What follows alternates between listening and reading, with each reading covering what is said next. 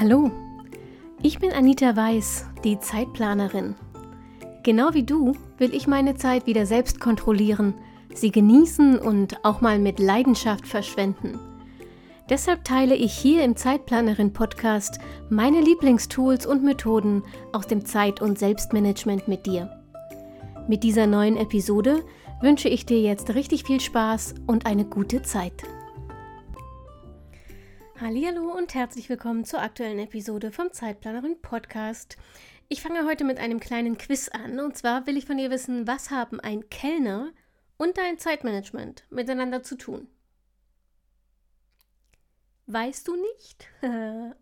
Dann bleib jetzt dran, denn ich muss mal kurz gucken, wie lang dieses Skript ist. Äh, ich würde mal sagen, in aller spätestens 20 Minuten weißt du es.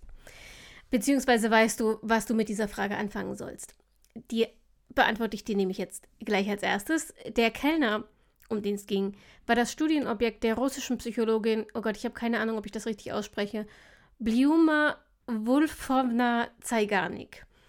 Und die hat an diesem Kellner den sogenannten Zeigarnik-Effekt beobachtet. Der besagt, dass wir uns unvollendete Aufgaben viel besser merken als beendete. Und das bedeutet im Umkehrschluss, dass du nicht zur Ruhe kommen oder dich konzentrieren kannst, wenn du zu viele offene Aufgaben im Hinterkopf hast. Und deshalb, Achtung, Trommelwirbel, werde ich nicht müde, meine wichtigste Regel zu wiederholen. Schreib alles auf.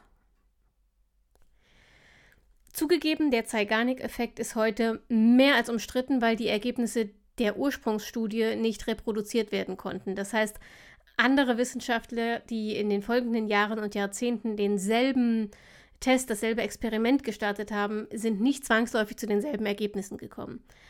Aber die Erfahrung in Sachen Zeitmanagement bestätigt zumindest mal den Grundgedanken. Aber lass mich vielleicht erst noch mal einen Schritt zurückgehen und dir genau erzählen, wie diese Studie, wie diese Zeigarnik-Studie damals ablief. Bljuma Wolfowna Zeigarnik beobachtete in den 1920er Jahren in einem Café, wie die Kellner arbeiteten. Ihr fiel auf, dass sie die Bestellungen alle im Kopf behielten, sie also korrekt ausführen konnten, ohne sie aufzuschreiben. Aber nur, solange das Essen und die Getränke noch nicht an Tisch waren.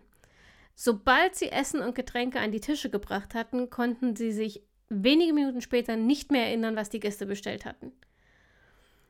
Die Wissenschaftlerin schloss daraus, dass unser Gehirn für unvollendete Aufgaben eine Art Grundspannung aufbaut, die dafür sorgt, dass Informationen leichter aufgenommen werden und schneller wieder abgerufen werden können.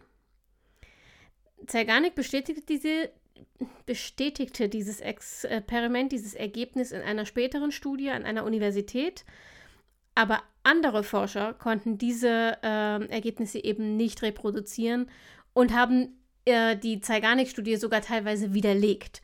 Sie ist also mit Vorsicht zu genießen. Was hat das jetzt mit deinem Zeitmanagement zu tun, beziehungsweise was kannst du da rausfiltern? Ich weiß, es klingt banal und sehr einfach, aber nochmal, alles aufschreiben, damit du den Kopf frei hast, um konzentriert an einer Aufgabe zu arbeiten oder wirklich zu entspannen, ist ein Schlüsselelement für ein funktionierendes Zeitmanagement. Das klingt, wie gesagt, super banal. In der Praxis gestaltet sich das aber für die meisten von uns schwieriger als gedacht. Mm, ich habe die häufigsten Probleme und passende Lösungen dazu. Deshalb jetzt in dieser Folge mal für dich zusammengepackt und du kannst schauen, wo du betroffen bist und dir deine Lösungen rauspicken. Problem Nummer eins: Du kannst es nicht aufschreiben, weil du einfach gerade unterwegs bist. Es ist ein Teufelskreis. Denn seien wir ehrlich, wann haben wir die besten Ideen? Im Auto. Oder im Zug oder unter der Dusche, aber das zählt jetzt mal nicht. Und wann ist der schlechteste Zeitpunkt, um irgendetwas aufzuschreiben? Richtig, erstaunlicherweise im Auto, jedenfalls wenn wir selber fahren. Und ich bin ehrlich zu dir, ich habe für dieses konkrete Problem noch keine perfekte Lösung, aber immerhin eine halbperfekte. Ich persönlich fände eine Notierfunktion an meinem Handy per Sprachbefehl fantastisch. Gibt es? Es scheitert im Moment, jedenfalls bei mir, aber daran, dass sich entweder die Sprachfunktion wieder abschaltet, wenn ich kurz nachdenke und ich dann wieder von vorne beginnen muss, oder dass mein Handy die eingesprochene Notiz irgendwo speichert. Ich habe halt nur keine Ahnung wo und finde sie niemals wieder. Der erste Punkt wird wohl ein Problem bleiben, denn ähm, die Diktiergeräte-App auf meinem Smartphone, die so lange anbleibt, wie ich den Aufnahmeknopf drücke, und Google Assistant sind nur so semi-kompatibel. Wir arbeiten noch dran, aber im Moment kann ich im Auto per Sprachbefehl nicht das Diktiergerät starten, sondern nur die Google-eigene Sprachaufnahmefunktion und die schaltet sich halt ab, wenn Google das Gefühl hat, ich bin fertig und Google hat das Gefühl, ich bin fertig, wenn ich ungefähr anderthalb Sekunden nachdenke. Für kurze Notizen habe ich trotzdem einen Workaround gefunden, der für mich im Auto funktioniert. Und zwar habe ich in Google Assistant einen Kurzbefehl der, äh, eingerichtet, der heißt neue Audioaufnahme und der läuft direkt auf Google Keeps. Das ist die Google-eigene ähm, Notizen-App, Keeps. Will ich im Auto also schnell eine Idee oder eine Aufgabe oder sowas in einem ganz kurzen Stichpunkt notieren, dann sage ich, okay Google, neue Audioaufnahme, warte den Signalton ab, spreche meine Notiz ein und weiß dann ganz genau, wo ich sie wiederfinde nämlich eben in dieser Notizen-App in Google Keeps. Und dort finde ich nicht nur die Audiodatei, das finde ich tatsächlich ziemlich cool gelöst, sondern ich finde auch direkt eine Transkription, also den Text, den ich mir rauskopieren kann. Mm, diese App verhandelt Sprache tatsächlich ziemlich zuverlässig, ähm, automatisch in Text und das ist was, was ich sehr zu schätzen weiß.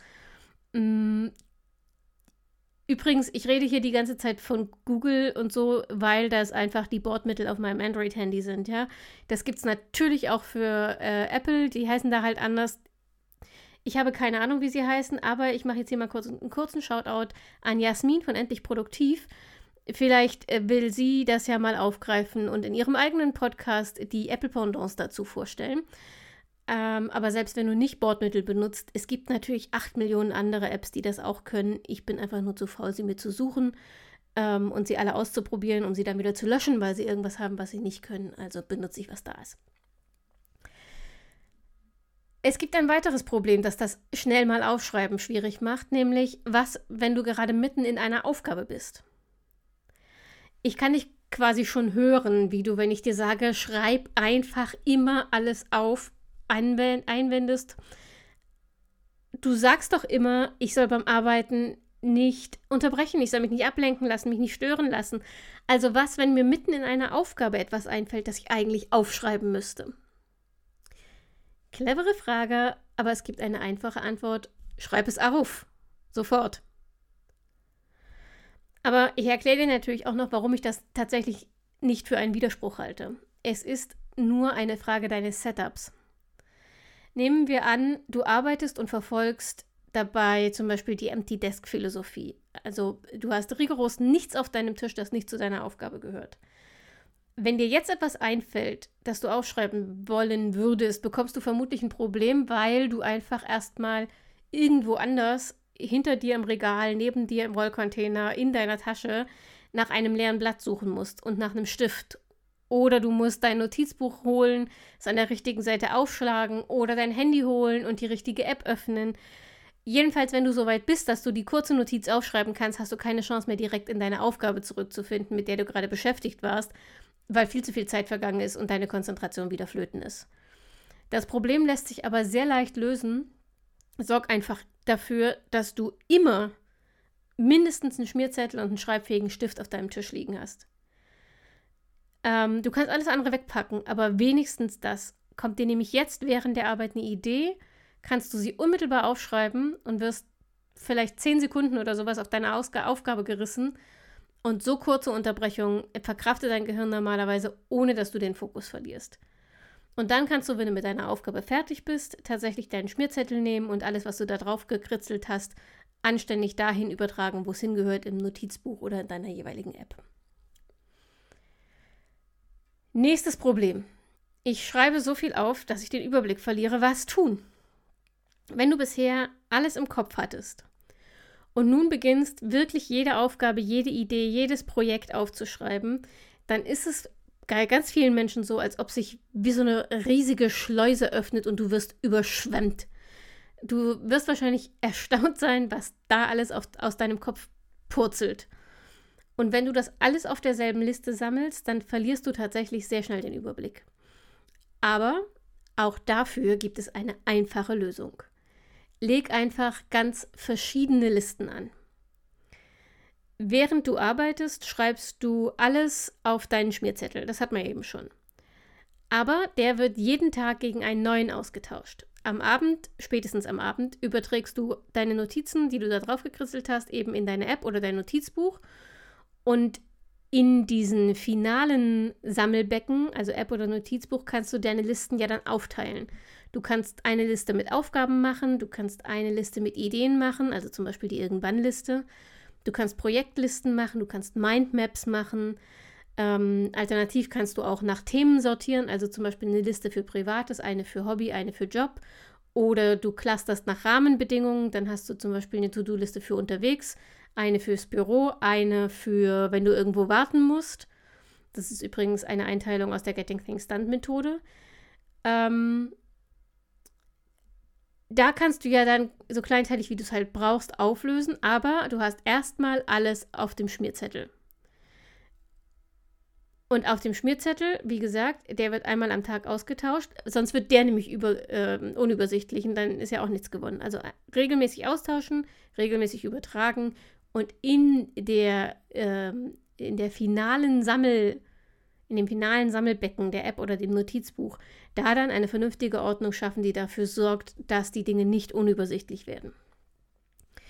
Wenn du also immer noch alles im Kopf jonglierst, dann versuch's doch jetzt mal äh, einen Monat lang, also nimm dir den März vor zum Beispiel, einen Monat lang mit dem Aufschreiben. Selbst wenn du gut klarkommst mit deiner Kopfmethode, wird es dir nach einer vermutlich beängstigenden Anfangsphase das Leben leichter machen, das schwöre ich. Also lass es uns doch einfach mal ausprobieren oder beziehungsweise probierst du es aus. Bei mir ist es schon Routine. Probier es aus und lass mich aber dann gerne mal wissen, wie du damit klarkommst und ob du tatsächlich einen Unterschied spürst. Du kannst mir das gerne mitteilen, indem du mir auf Instagram folgst und mir dort eine Nachricht schickst. Du findest mich da als Zeitplanerin oder du schreibst mir einfach mal eine Mail. Auch da freue ich mich. info zeitplanerin.de. Und bis dahin wünsche ich dir wie immer eine schöne Woche. Bleib gesund und denk immer daran, deine Zeit ist genauso wichtig wie die der anderen.